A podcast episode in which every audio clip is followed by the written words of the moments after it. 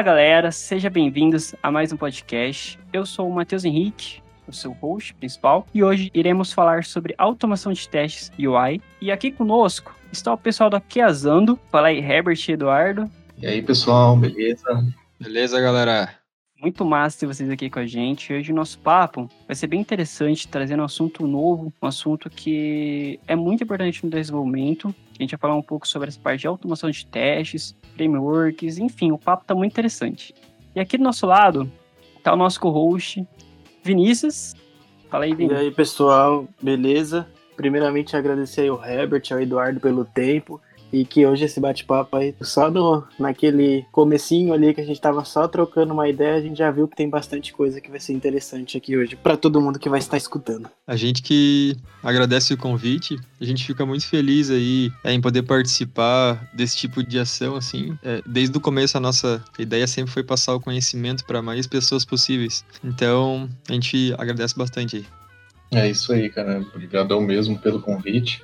E desde lá no princípio, lá, né, que a gente é, quis montar aqui Asando, foi justamente por isso, né? A gente olhava assim o mercado e via que muitas pessoas queriam aprender alguns conteúdos, inclusive conteúdos que a gente sabia e que ninguém explicava, né? Ou que tinha muita do, é, pouca documentação na internet. Então a gente resolveu montar aqui Asando com esse intuito mesmo e vocês também aí fazendo um papel que ajuda bastante a comunidade. Isso aí, valeu. Todos nós aqui ficamos muito felizes em ter a presença aqui de vocês para trazer um pouco mais de conhecimento, para colocar esse assunto em evidência e para quem está começando, para quem já trabalha na área de desenvolvimento, que é muito importante.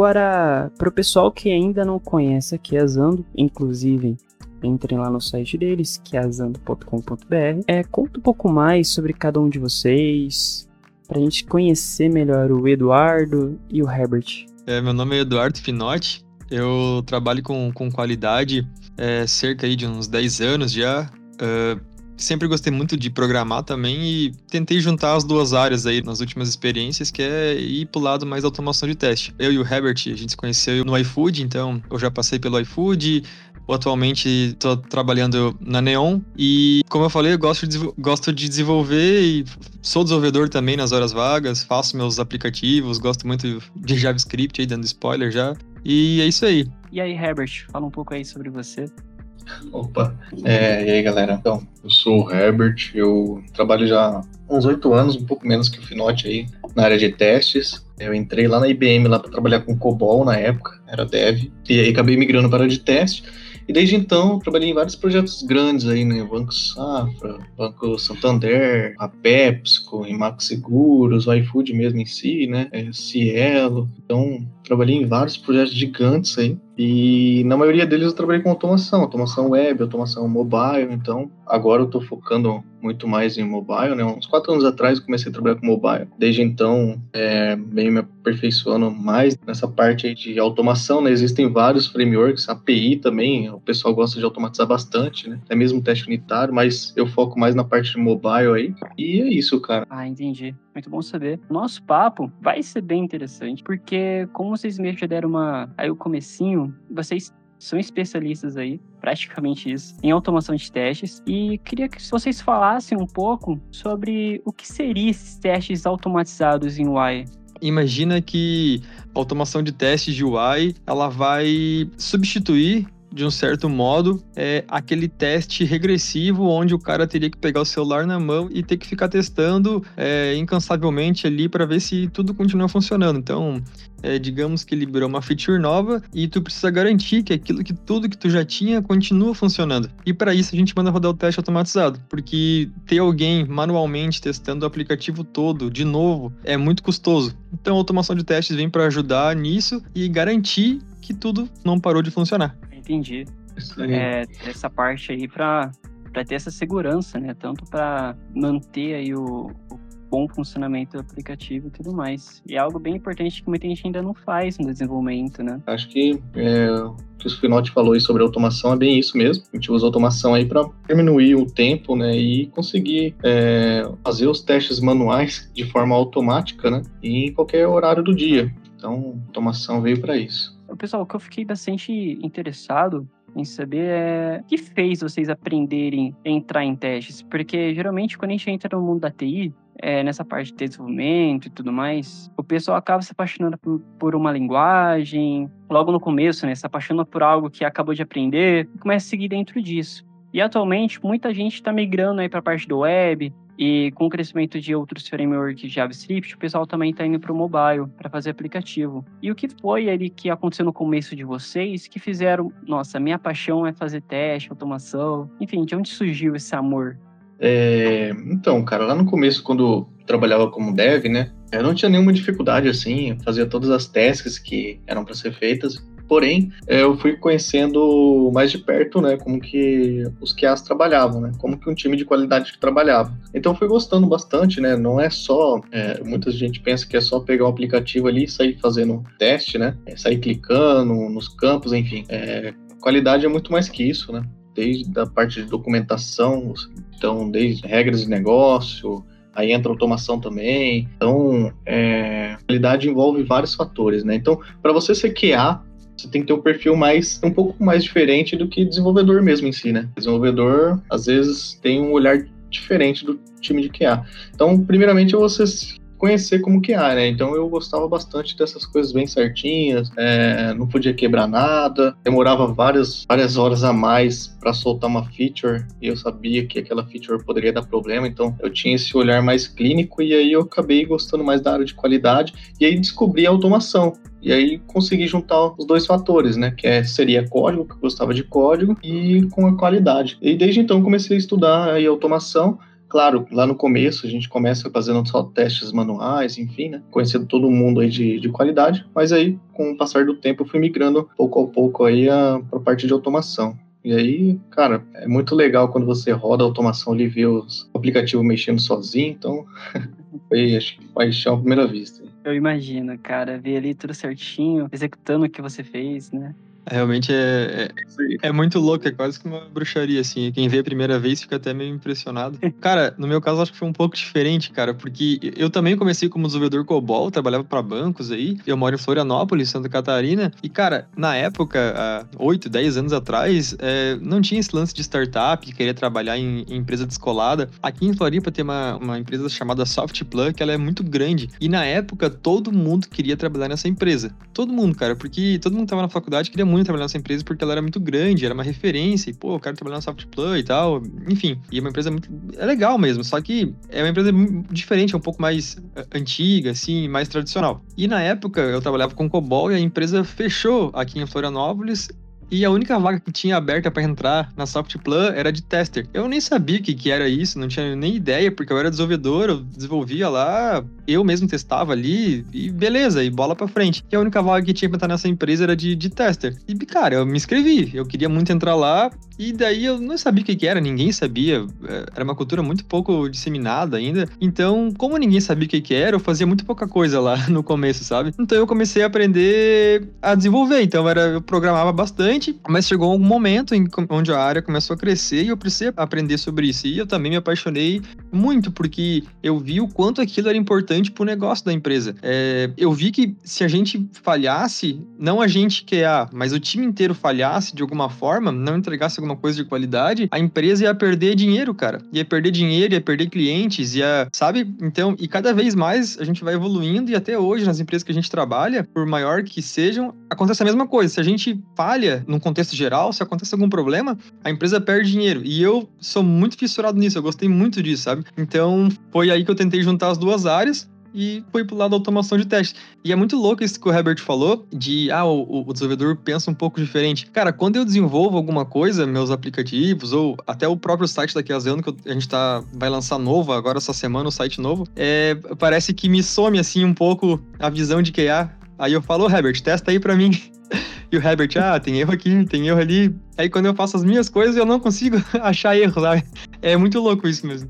Cara, e, e realmente isso é muito louco, porque eu, eu não tenho muita experiência com teste. Então também tô aqui, além de estar participando, também tô aqui aprendendo com vocês, né? Especialistas. E... A gente tá mais nessa mesmo. Eu tô aqui só escutando, olhando, entendendo, falando, tá. Aí na hora que você falou essa parte, Eduardo, de quando eu desenvolvo, eu realmente não consigo pegar meus erros, eu fiquei aliviado. Eu falei, ufa, eu não sou um anormal que tô desenvolvendo e esqueço de dar uma olhada ali pra ver se tá certinho ou não.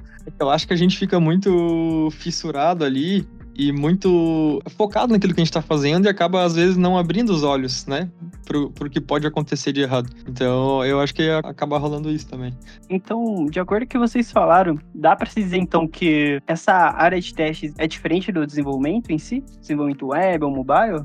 Então, a, a área de teste em si, né, é que ela é totalmente diferente. Ela busca as mesmas coisas que a equipe de desenvolvimento busca, né? Que no caso é entregar uma feature para o cliente e ser exatamente o que ele pediu, ou até melhor do que ele pediu, né? Então, essa é a ideia. A ideia do time de qualidade também, né, é trazer para o time de desenvolvimento o quão importante é a qualidade dentro do projeto.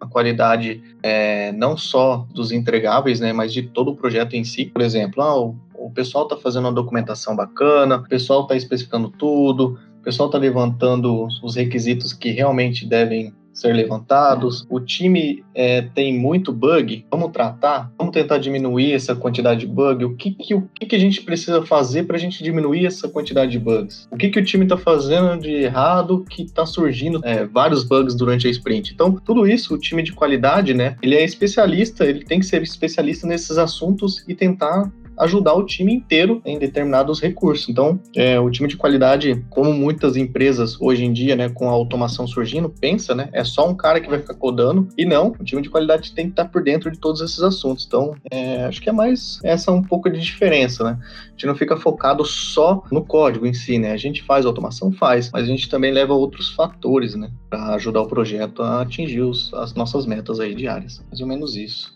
É, eu acho que eu tenho essa visão também que o Herbert tem, exatamente isso. Mas muitas vezes a gente se assemelha a uma equipe de desenvolvimento, principalmente quem faz parte da equipe de automação. Assim, o Herbert acho que falou também de um contexto geral de qualidade, né, do, do time de qualidade. Mas, por exemplo, quem trabalha especificamente com automação acaba sendo um desenvolvedor ali. A gente tem os rituais iguais, a gente trabalha com código, a gente abre PR, a gente tem code review, exatamente igual. Mas no contexto geral, que nem ele falou, a gente tem uma visão um pouco diferente, porque a gente acaba olhando por um todo, né? Acho que essa é a principal diferença, mas a gente faz parte do time de desenvolvimento também.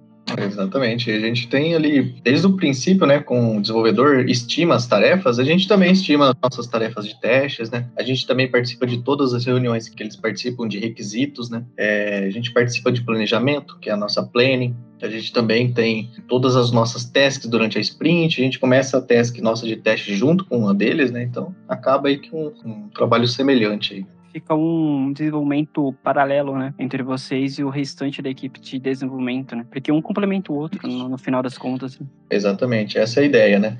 Igual o final te falou, tem alguns projetos que a gente separa, né? Equipe de testes é, manuais, né? Que fica mais focado nessa parte que eu comentei, de processos, né? E aí tem a equipe de automação, que fica mais focado no teste automatizado em si, né? Então, é, aí vai de configuração para projeto para projeto, né?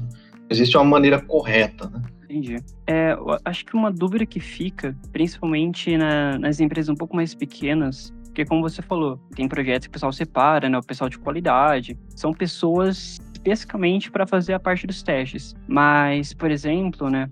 Voltando às empresas pequenas, que foi onde eu, eu trabalhei grande parte da, da minha experiência veio de dessas startups, o número de desenvolvedores era um pouco menor. E, e essa parte de teste sempre ficou um pouco esquecida. Então, vocês acham que muito dessa parte de automação de testes é, o pessoal não dá muita importância em empresa menor, até por conta do tempo do custo de fazer elas, e, ou ainda a galera de desenvolvimento não viu os benefícios que uma automação de teste traz para o seu projeto, seu desenvolvimento e tudo mais. Eu posso falar um pouco sobre esse assunto, afinal, se você quiser complementar depois.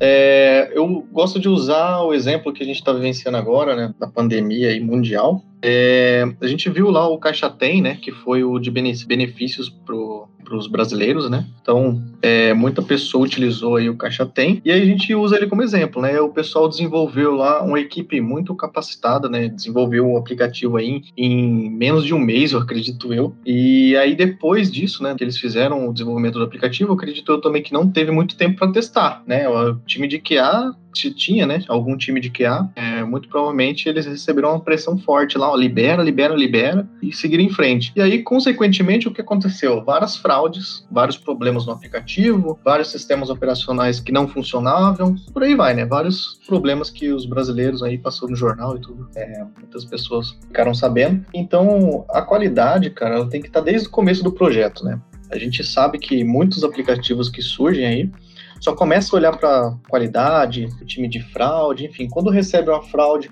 quando o aplicativo começa a cair a nota na loja, quando eles tinham uma expectativa e tem outra. Então, muitas empresas, né, têm esse olhar. Porém, isso vem mudando com o tempo, né, com o passar do tempo, essa visão vem mudando. Então, hoje em dia tem muitos projetos que começam, inclusive startups que estão começando agora, né? E o pessoal aí desde o começo quer trabalhar com um time de qualidade, mesmo que seja um time de qualidade reduzido, né, comparado ao time de desenvolvimento, mas sempre eles preferem ter alguns QAs. Mas ainda ainda temos várias empresas que ainda não conhecem o QA ali, né? Ou às vezes pensa que o desenvolvedor pode fazer esse papel muito bem.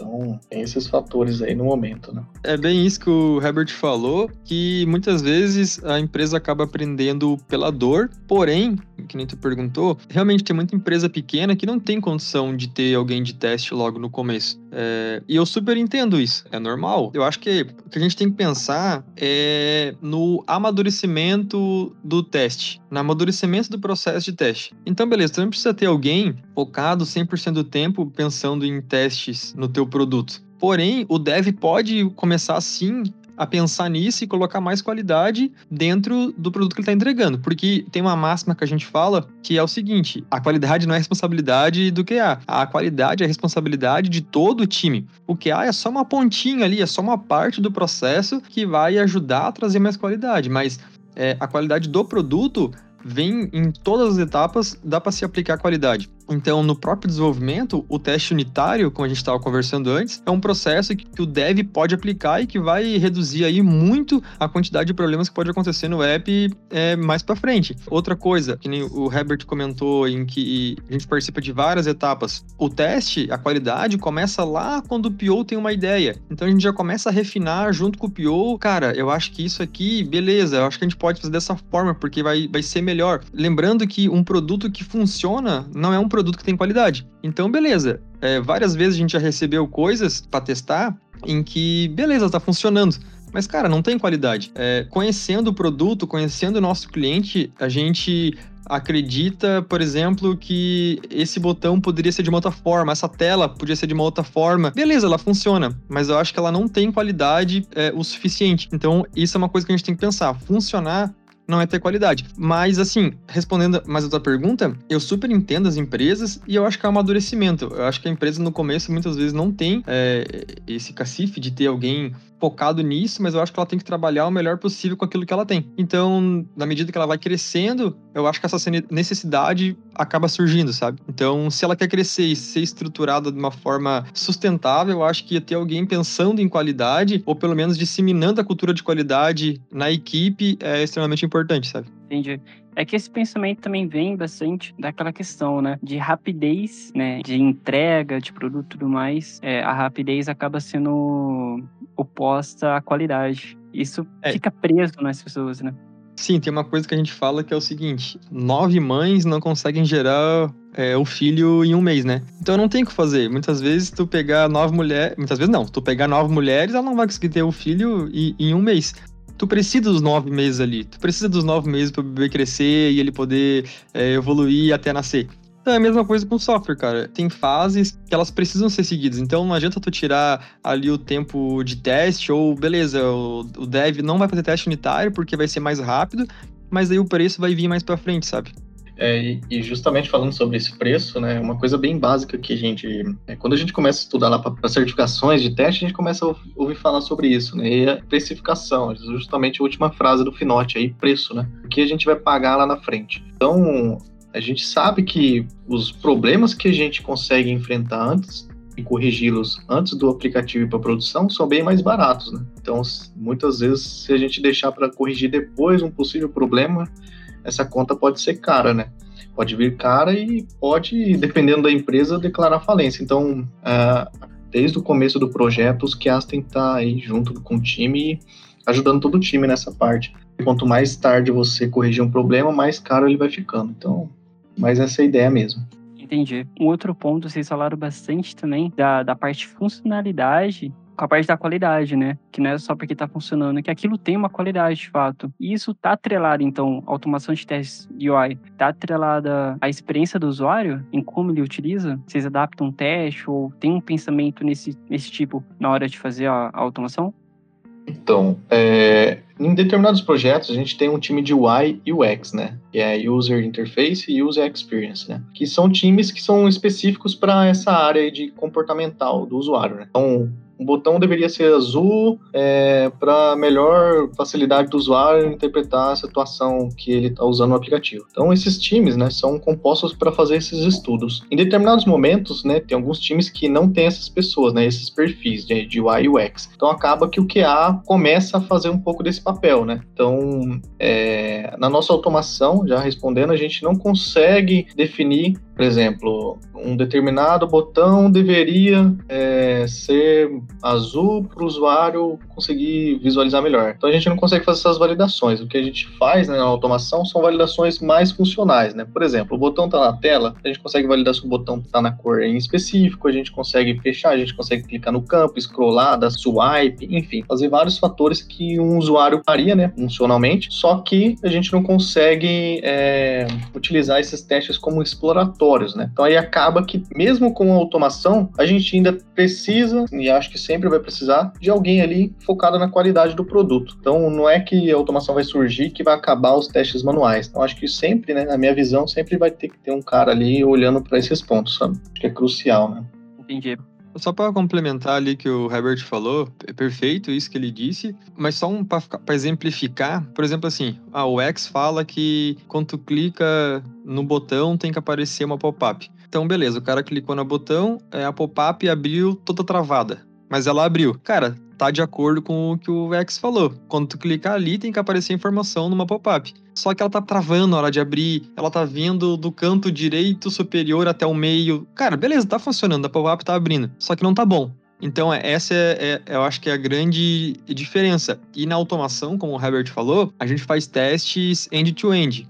Ou seja, a gente garante que um fluxo do início ao fim está funcionando. Por exemplo, no iFood. Qual que é o core do iFood? Fazer um pedido. Então, quando a gente rodava a automação, a gente garantia que quando entregasse uma feature nova, a gente ainda continua conseguindo fazer pedido. Então, é, eu consigo fazer pedido com essa feature nova que entrou e nada quebrou. Talvez é, o texto do botão esteja errado. Talvez o texto está passando um pouco do botão. Isso a gente, tá, em muitos casos, não consegue pegar na automação. Mas mesmo assim, mesmo o texto estando errado, a gente garante que está conseguindo fazer o pedido. Então, pensando na automação, a gente tem que sempre pensar, a gente não vai automatizar tudo, mas sim o que é extremamente importante pro negócio, aquilo que não pode parar de jeito nenhum. O que, que não pode parar de jeito nenhum no iFood? Cara, fazer pedido. Eu tenho que conseguir fazer um pedido. Então é isso que a gente foca. Entendi é, perfeitamente. É, Deu para entender certinho agora. Cara, entrando um pouco na questão de, de habilidade de quem trabalha na área, quais seriam as habilidades que alguém que atua como QA tem que ter ali como essenciais e os principais desafios entre uns projetos e outros, porque nem sempre deve ser o mesmo estilo de projeto, isso deve mudar. Como vocês se adaptam, é, às vezes coisa de, de dias ou meses, de um projeto para o outro e atuam na melhor performance possível? Então, a gente trabalha em vários projetos, né? Acho que a mesma dificuldade que a gente tem de mudar de um projeto para outro, acho que a equipe de desenvolvimento também tem, né? Pegar um projeto novo, enfim, ter que estudar todas as regras de negócio do, um projeto novo, enfim, né? Trabalhar com pessoas novas. Então, toda essa dificuldade é meio que padrão, né? Mas o que a gente usa, assim, lá no começo para atuar aí na área de qualidade é, primeiro, né? A gente precisa ter uma organização dentro do projeto. Então, a sua organização, ela tem que ser feita aí pelo PO, pelo AE do time, enfim. Então, aí o pessoal organiza lá, né? E a gente começa a estudar o projeto. É, no começo, quando a gente está aprendendo a atuar na área de testes, a gente usa algumas certificações como referência, né? É, então, para quem não conhece, tem e quer aprender um pouco mais sobre, uma certificação que é bastante requisitada no Brasil, que chama BSTQB, tá? ou ISTQB, que é a certificação de testes, né? Então o pessoal começa a estudar esses, é, esses assuntos para entrar na área de testes. Então essa certificação é meio que, é, não vou dizer obrigatória, mas ela, ela ensina muitas coisas que um QA precisa saber para ele iniciar na área de testes, né? Então ele começa a estudar esses assuntos, né, que são assuntos mais de requisitos, tipos de testes, né, o, qual a diferença de um bug, de um, uma falha, defeito e erro, enfim, coisas básicas aí de qualidade de teste. E isso, né, vem se aprimorando até a gente chegar na parte de automação. E aí a automação ela funciona também como, assim como o desenvolvimento, ela funciona também é, para o time de QA, né? Então, tem QA específico para Express Android, tem QA específico com Appium e Java, tem QAs em específicos que são só de iOS. É, o que vem agora surgindo são QAs né, que eles conhecem um pouco mais de todos os frameworks, né? Não de todos, mas da maioria, né? Dos mais importantes. Então, acho que essa visão geral aí que eu posso resumir, né? De iniciar na área de teste. Então, acho que a ideia, assim, desde o princípio é, quando você começa na faculdade, por exemplo, você começa com a linguagem de programação, Java. Ah, então eu posso utilizar Apple em Java, né? Eu posso utilizar automação web com Java, né? Que tem um Selenium aí, vocês comentaram, né? No começo, o Selenium em Java. Então, aí vai, vai de cada pessoa, né? Também, igual um desenvolvedor mesmo, como é, e até complementando o que o Herbert falou, acho que tem vários perfis de QA hoje, assim. Eu, por exemplo, eu vejo que tem muitos QA são muito mais exigentes do que eu, que são muito mais detalhistas do que eu. Porque eu acho que eu foco muito mais na parte técnica, sabe? Eu vou muito pro lado da automação, é uma coisa que eu gosto de fazer. Mas tem QA que não gosta de automatizar. Tem gente que gosta só de fazer o teste manual, de pegar o app e, e realmente validar na mão ali se o app tá funcionando ou não.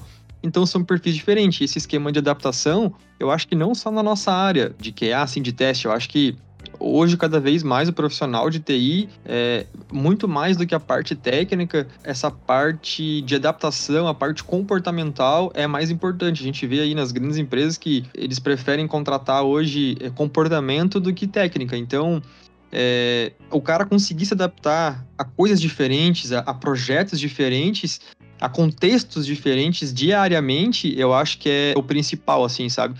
Qualquer profissional, não só de teste, mas de desenvolvimento hoje, de TI, tem que ter na mente.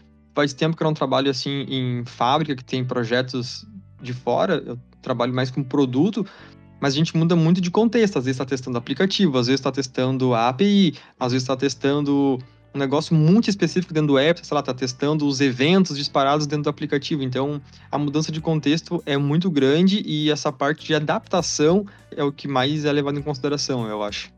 É isso aí.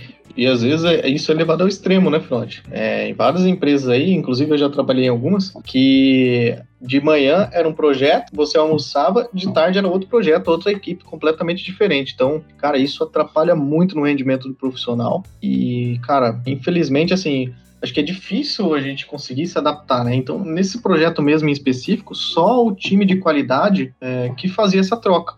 O restante do time inteiro atuava somente em um projeto. Então, o pessoal, antigamente, eles costumavam fazer isso muito, né? Mudar um, o que há de projeto e, ah, essa semana você fica em uma, outra semana você fica em outro. Então, acaba que a gente não consegue focar em nenhum dos dois projetos, né? Tanto para o pessoal de, que faz automação, quanto o pessoal que faz teste manual. E pior ainda é o pessoal que faz automação, né? Que não consegue estruturar nada do projeto, enfim. É, e acaba, no dia a dia, vai mudando muito isso, né?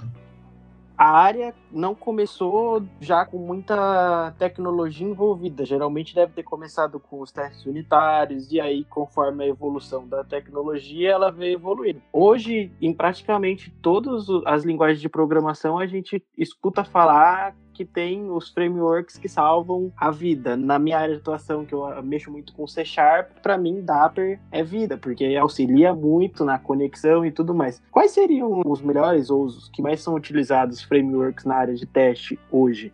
O Herbert, acho que tu pode responder, mas só para contextualizar um pouco, falando de testes mobile, a gente tem que pensar que a gente tem duas divisões principais aí no início dos testes, que é o seguinte: eu vou fazer testes nativos ou vou fazer testes híbridos. Qual que é a diferença? O teste nativo eu vou escrever dentro do próprio código do aplicativo.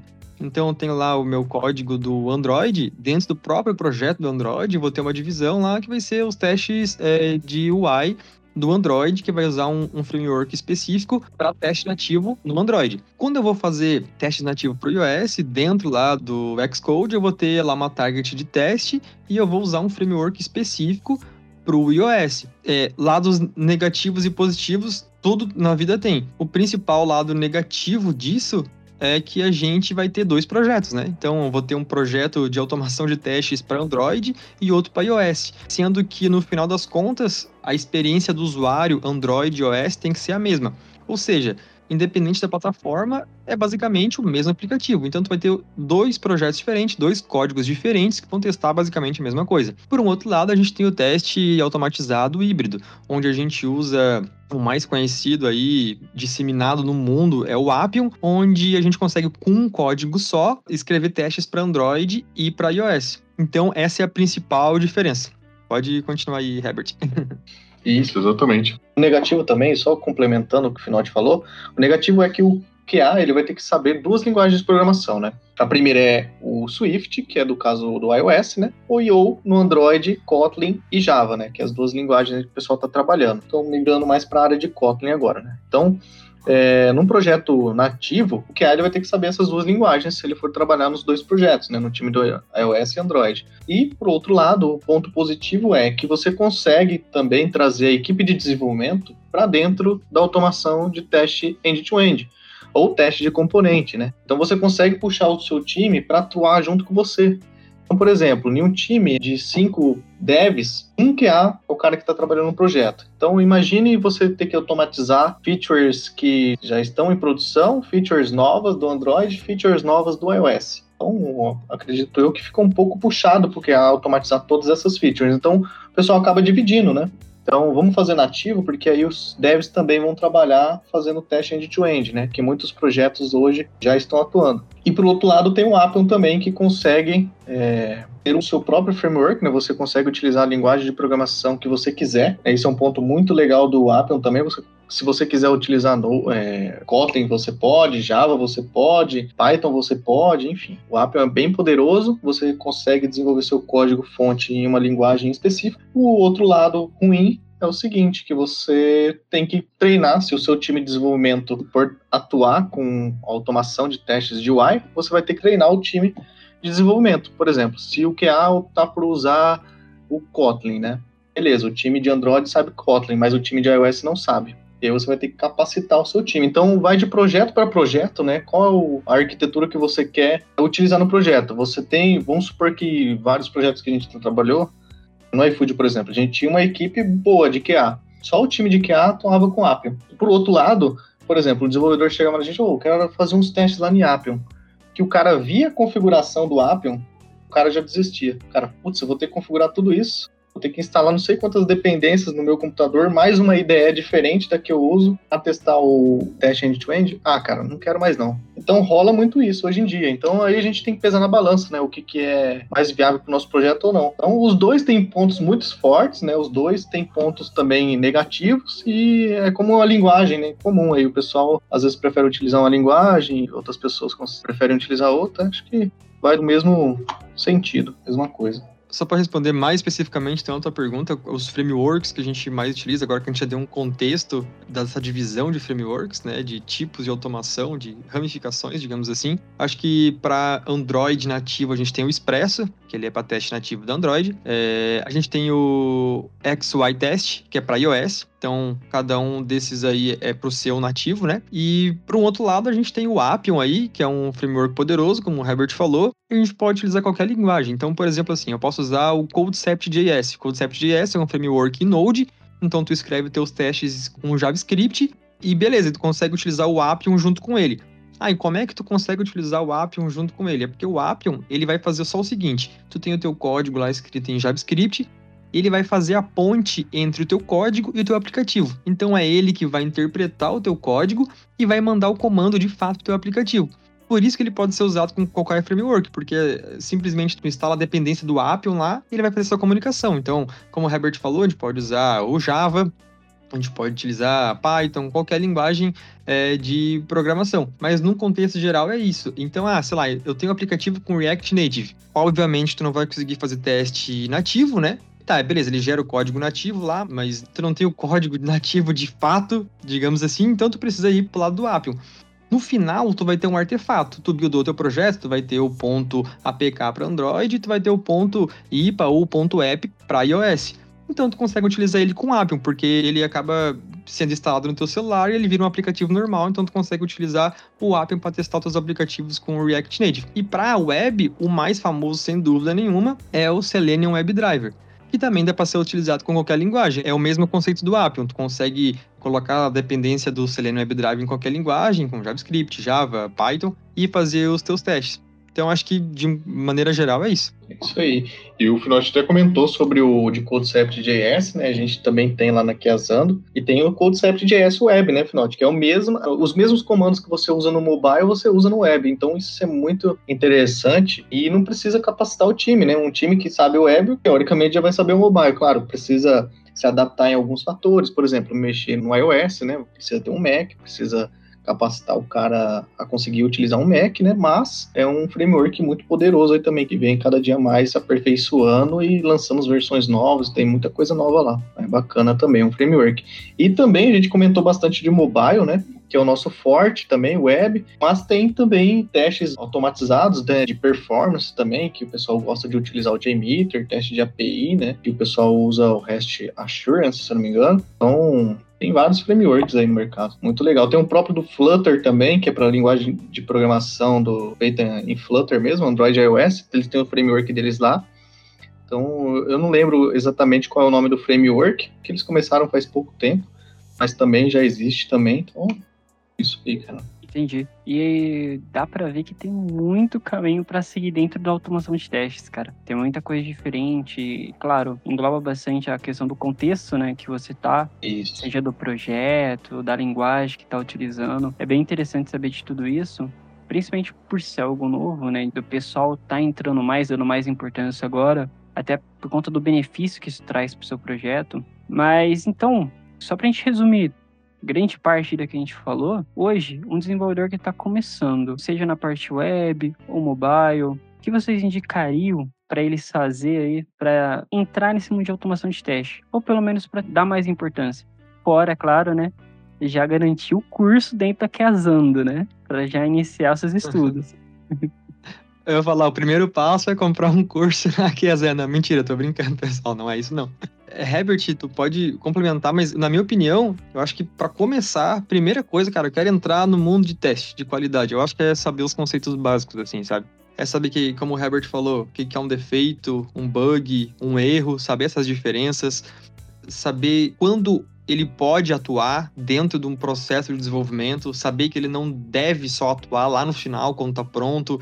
É, acho que esses conceitos básicos, assim, do que, que é a área de qualidade, o que, que é testar, acho que é muito importante. A certificação que o Herbert falou, é, dentro dessas certificações, a gente tem a inicial, que é a CTFL, que é a Foundation Level, é o básico, é a primeira certificação que te dá todo o insumo inicial para tu entrar na área, assim, sabe? Não fala de automação a fundo, fala muito pouco, mas quem quer começar na área de teste de qualidade, acho que é um caminho bem legal também a seguir. É isso aí, cara. Então, tem essa parte aí de certificações que a CTFL dá para você toda a parte de, de documentação que você tem que estudar, enfim, mesmo que você não faça a prova, né? Você pode ir lá no site e tá fazendo a prova deles, mas mesmo que você não faça o site, o, a prova, você consegue aí aprender vários insumos, né, de qualidade, porque eles mesmos entregam, né, a documentação, o que, que você precisa estudar. É, então, é um galera que consegue ajudar bastante aí o time de qualidade.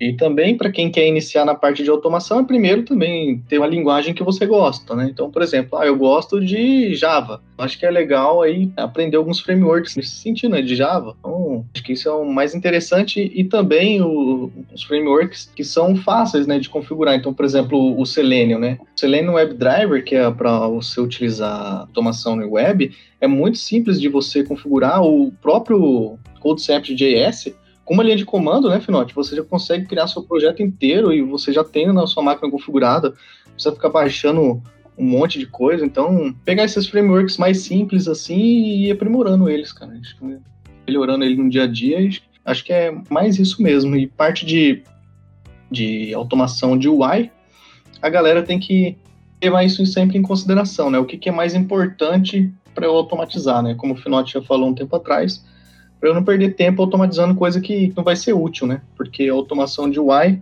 querendo ou não, ela leva um pouco mais tempo, né? Do que uma automação de teste unitário, por exemplo. Acho que é mais esses resumão aí. Acho que uma coisa importante também, que a gente sempre fala, é o cara saber o mínimo de desenvolvimento, assim. O cara conseguir fazer um, uma página web com HTML CSS, assim, no mínimo, tem que saber. Isso vai ajudar muito, cara. Muito, muito. Porque, assim, vamos ser sinceros, a gente sabe que ainda tem um preconceito muito grande de desenvolvedor e QA. Tem ainda, muito. Então, muitas vezes, tu vai ter que não discutir, não brigar, mas no sentido de falar pro cara, ô, oh, isso aqui tá errado, cara, e eu acho que a gente consegue arrumar. E se tu não tem um insumo, se tu não tem um conhecimento e o cara falar, velho, não dá para arrumar, isso aqui não dá. Tu, beleza, tu vai muitas vezes engolir uma coisa que tu poderia brigar e corrigir e entregar um produto melhor no final. Então, acho que o básico de programação, é HTML e CSS tem que saber, e claro, sem dúvida nenhuma, para iniciar na automação, ter aí o mínimo aí de lógica de programação, né? Porque no final a gente está codificando também. Eu acho que é mais ou menos isso. Ah, entendi. É Show de bola, cara. Uma coisa complementa a outra, né? Acho que um, um, cara que começa a fazer automação de testes sem saber os conceitos de testes, ele não vai conseguir fazer um teste automatizado, um, um teste útil, né? Que ele consegue pegar bugs. E a mesma coisa ocorre para um cara que vai fazer teste manual, né? Um cara, é, ah, beleza, automatiza aí. Sendo que o cara não tem nenhum conceito, né? De lógica de programação, o básico, pelo menos. Acho que é mais ou menos isso, um complementa o outro. Entendi. Realmente acontece aí na prática, porque até mesmo eu, que já tem experiência em programação, eu fui aprender agora teste unitário e, claro, é um pouco diferente do que vocês estavam falando, mas é um conceito novo, são novas sintaxes, é eu diria que é tipo um mundo novo você fazer teste. Então, mesmo você já tenha experiência, é um pouco complicado ali os primeiros passos para realizar ali seus testes e tudo mais, desenvolver o seu script ali para testar, né? Eu senti isso, é. pelo menos. Não, não, sem dúvida. É uma quebra de conceito, assim, de fato. Principalmente para quem é desenvolvedor. Mas uma coisa que todo mundo tem que pensar é o seguinte: tu sempre, sempre vai ter uma entrada, uma manipulação e uma saída. Então, se tu tiver esse conceito bem claro na tua cabeça, você já te adianta 50% do caminho. Então, tu precisa mandar algum dado, tu precisa fazer alguma coisa com esse dado e tu vai ter que ter um retorno. E tu vai ter que validar, então, esse retorno. Tu vai ver se esse retorno é o que deveria vir ou não. É basicamente isso. Entrando um pouquinho na questão que vocês falaram agora há pouco sobre os testes de UI serem um pouquinho mais custosos, qual seria a relação deles com outros testes, como os unitários e etc? É, então, a gente usa a nossa pirâmide de teste como base de tudo isso, né? Por quê? Porque, por exemplo, quando você começa a fazer um teste unitário, você vai testar unitariamente ali o, o, seu método, né? O que você acabou de criar. Então, você acaba escrevendo mais de um cenário, muitas vezes, né? Ou, ou um cenário ou mais, enfim. Então, quando o cara vai testar ali a parte de UI, ele vai testar a funcionalidade completa na maioria das vezes. Então, por exemplo, eu vou testar o cadastro de um cara. O cadastro de um cara em um aplicativo comum, né? É, hoje em dia vem diminuindo cada vez mais os formulários para aplicativo. Então vamos supor, você tem que ir lá, você tem que é, abrir o aplicativo, né, esperar a splash screen do aplicativo ser apresentada, entrar na parte de cadastro, informar todos os dados para o usuário, né, para o aplicativo, clicar em cadastrar, validar que ele realmente cadastrou. Enfim, isso acaba sendo mais oneroso, levando mais tempo. Então, basicamente, né, como leva mais tempo do que um teste unitário, ele acaba sendo mais caro. Não só isso, mas você também, por exemplo, vai rodar o teste em um device farm, né? Vai rodar um teste na nossa pipeline. Vamos criar uma pipeline no Jenkins, né, para rodar isso de forma automática, né? Então, vamos rodar todo dia, meio-dia. Beleza, não onde vai rodar? Vai rodar esses cenários de testes, precisa rodar em um device físico. Esse device físico, você tem que usar o quê? Tem que usar um device farm. Device farm é onde a gente aluga devices, né? Por exemplo, eu alugo lá é, tanto tempo para usar um iPhone, tanto tempo para usar um Android. E esses device files, na maioria das vezes, é muito caro. É coisa de 400 dólares, né? Um, uma execução apenas, sem teste paralelo, por mês. Então, assim, acaba sendo mais caro do que rodar um teste unitário, que hoje em dia você consegue rodar o teste unitário com CI/CD do próprio GitLab, do próprio GitHub, de forma gratuita, né? Já no teste de UI você não consegue fazer nada desse tipo gratuito. Então, é, acaba entrando esses, esses conceitos e acaba ficando mais caro, né? Que a gente costuma dizer.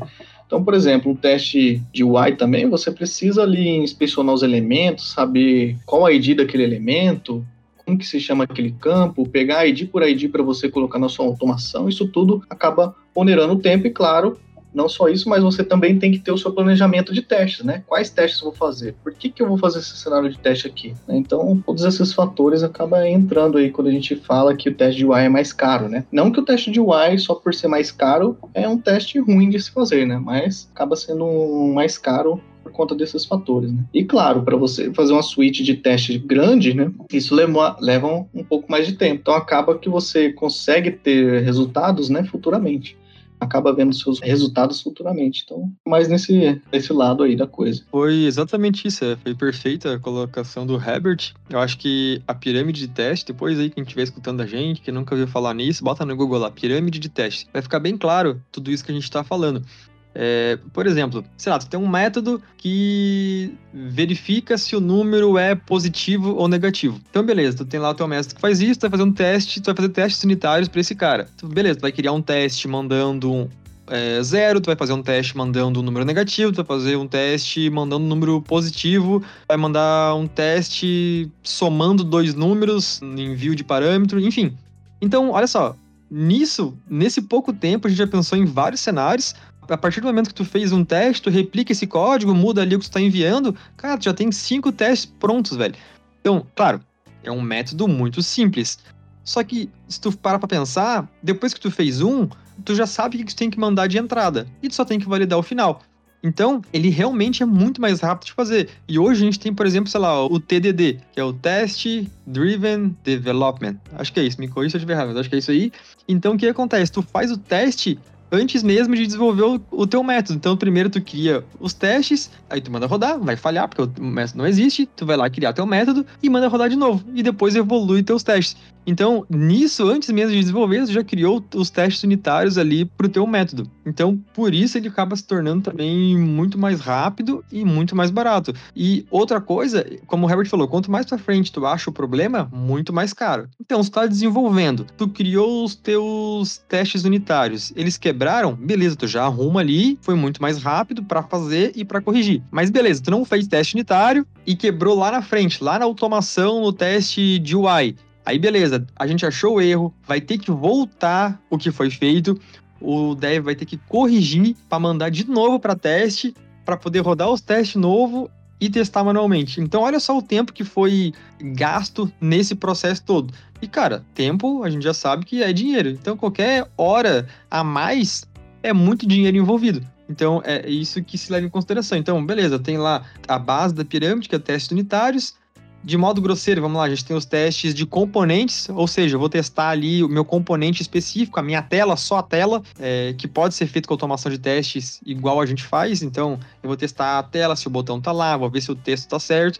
E depois, lá no topo da pirâmide, eu vou ter o teste end-to-end, -end, que eu vou testar a funcionalidade toda, desde a hora que tu faz login até o final do pedido, por exemplo. Então, para ver já que o fluxo que se passa na hora de testar já é muito maior. Então, por isso, demora mais, por isso, obviamente, é muito mais caro. Não sei se ficou claro. Ficou, ficou perfeitamente ficou. claro, cara. Deu para entender muito bem.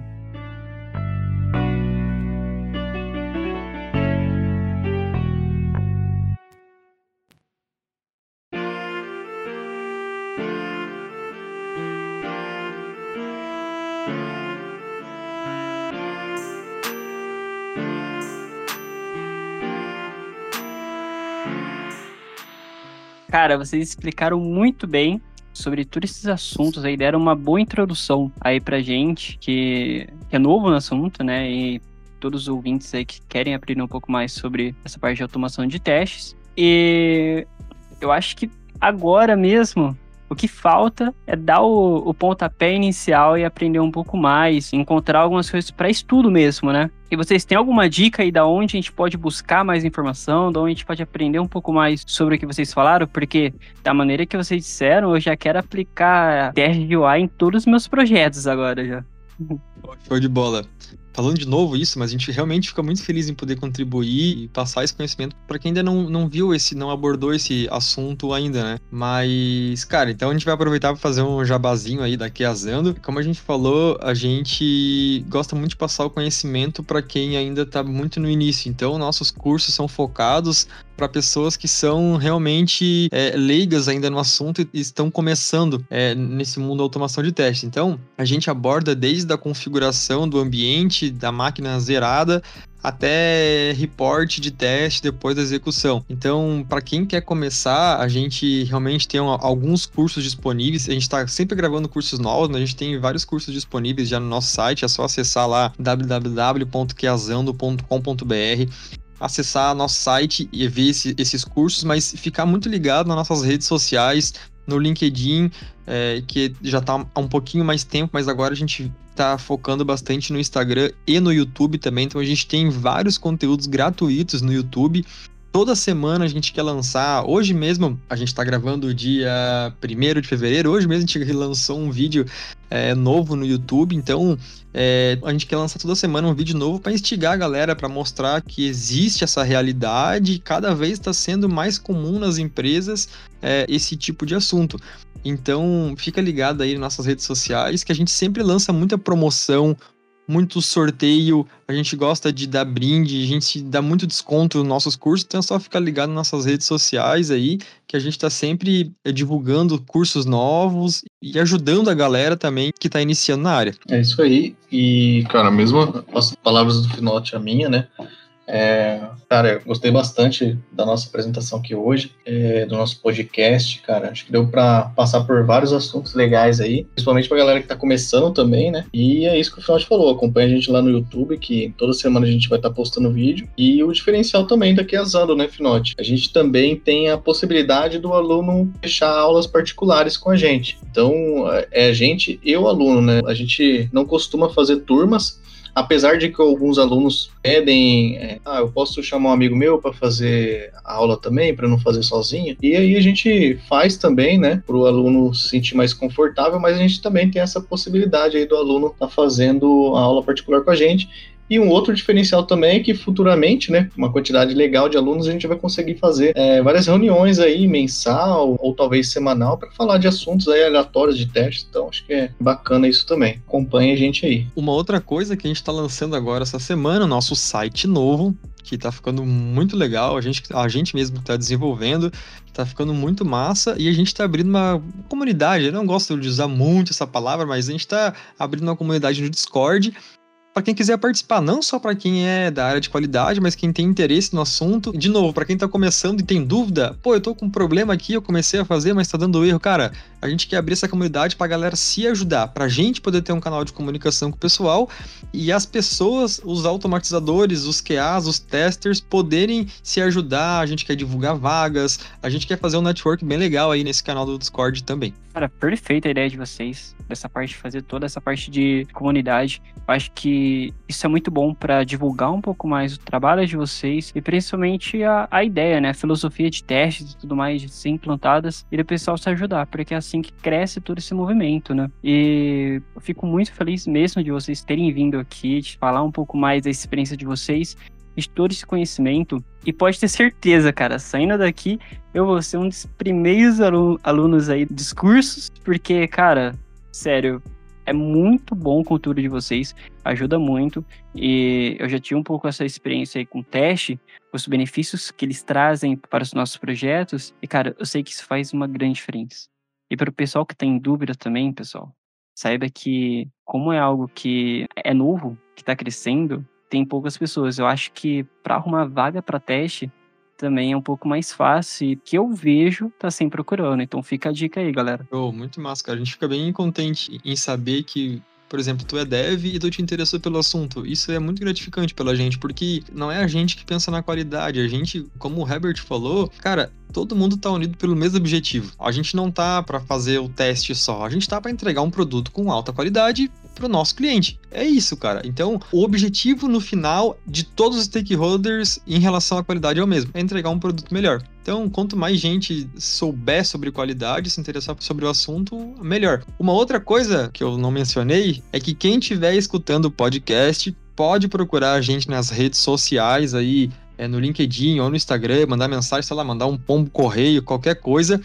A gente vai estar tá dando aí uma super promoção, super brinde para quem estiver escutando o podcast. Não é, Herbert? É isso mesmo, galera. A gente vai estar tá criando aí alguns cupons, né? Ou até mesmo promoções aí pra galera que veio pelo podcast. Então, só chamar a gente lá. No site vai ter o nosso WhatsApp, né? É, o WhatsApp da Quesando mesmo. Pode entrar em contato ou chamar a gente no LinkedIn também, inclusive para dúvidas, né? Pode chamar a gente para dúvidas também. Ah, tá vendo o nosso vídeo no YouTube, não entendeu muito bem algum determinado assunto? Pode chamar a gente lá, fica à vontade. É isso aí. Esse pessoal. Vamos em peso lá nas redes sociais daqui a Zando. E, Eduardo, fico muito feliz aí, até pela ajuda. Essa promoção vai ajudar bastante. Tenho certeza que muita gente vai lá, até por conta da promoção e também pelo conteúdo que é de muita qualidade, né? Todo mundo viu aqui no podcast o que, que esses caras conhecem, né? Eles são especialistas em testes. Ah, muito bom. Vamos movimentar a galera. Com certeza. A gente vai. Eduardo, então deixa aí a, as redes sociais. Como que o pessoal pode procurar vocês aí no LinkedIn, no YouTube, no Instagram? Cara, é tudo Keazando no YouTube lá. Dá um youtube.com.br Keazando. É, no LinkedIn também Keazando é, site quiazando.com.br e para procurar a gente aí, só Eduardo Finotti no LinkedIn e Herbert Soares também no LinkedIn, vai achar a gente, pode falar direto com a gente. Como o Herbert falou, no nosso site tem os contatos, tem e-mail e tem o WhatsApp da Quiazando para falar com a gente direto também. Então, tem vários canais aí para achar a gente aí. Isso. E lá também no nosso site, né, Fiote? Lembrando que também tem o nosso GitHub lá. Então, se a galera quiser olhar aí como a gente faz os códigos, enfim, Vai ter lá também. Maravilha. E pode ter certeza que depois de lançar esse episódio, vai vir uma chuva de mensagens para vocês, hein? É isso, é isso que a gente gosta. Obrigadão pelo espaço aí, pessoal. Obrigado mesmo. Nada, a gente que agradece por ter vocês aqui. A gente que agradece mesmo, obrigado aí. Querendo ou não, a gente tá gravando num horário um pouquinho aí fora do trabalho de todo mundo, mas mesmo assim é um tempo que a gente deixa de fazer outras coisas para isso aqui e vocês apoiando a gente assim logo no começo, se eu não me engano, acho que esse é o, o quarto episódio nosso, então é muito importante para nós e a gente agradece muito, porque querendo ou não, é uma empresa que já tem aí um tempinho e são pessoas que são muito legais de trocar ideia. Então a gente curte muito isso, ainda mais quando a gente consegue agregar muito mais na vida de outras pessoas. Obrigado mesmo, Eduardo, Herbert, pelo tempo. Ah, com certeza. Tu falou uma coisa bem legal que é impactar as pessoas, assim. É o que a gente sempre busca fazer, na verdade. Então a gente agradece muito aí o convite e, sem dúvida nenhuma, a galera tem que se unir, velho. E quanto mais a galera se unir, mais o negócio vai andar. Então a gente agradece demais aí o convite de vocês e vamos para um papo 2.0 também. É isso aí, galera. E futuramente, né, final, a gente vai estar fazendo alguns conteúdos, algumas lives no nosso canal do YouTube e a gente vai convidar vocês também para falar um pouco aí sobre testes unitários aí, desenvolvimento mesmo, então. Ó, quem sabe vocês podem desenvolver alguma coisa, a gente cria os testes e a gente bota pra rodar um CI aí, ó, faz um fluxo completo. é isso aí. Ideia, hein? Ideia. Ótima ideia. Maravilha, cara. Pode chamar a gente que a gente vai comparecer mesmo. E a gente fica muito feliz com isso. E, pessoal, então fica aí o recado. Quem quiser aprender um pouco mais sobre automação de testes, indiferente da plataforma seja mobile, desktop, web, que seja, os caras estão muito preparados aí nos cursos. Então, só entrar lá, procurar por Kiazando em todas as redes sociais e site dessa força aí pro pessoal, que o conteúdo é de muita qualidade. Então, pessoal, esse foi o nosso podcast. Fico muito feliz aí com o papo que nós tivemos aqui e agradeço a atenção de todo mundo, a todos os ouvintes. E é isso e até a próxima, galera. Falou! Valeu, um abraço. Valeu. Pessoal, tchau, tchau.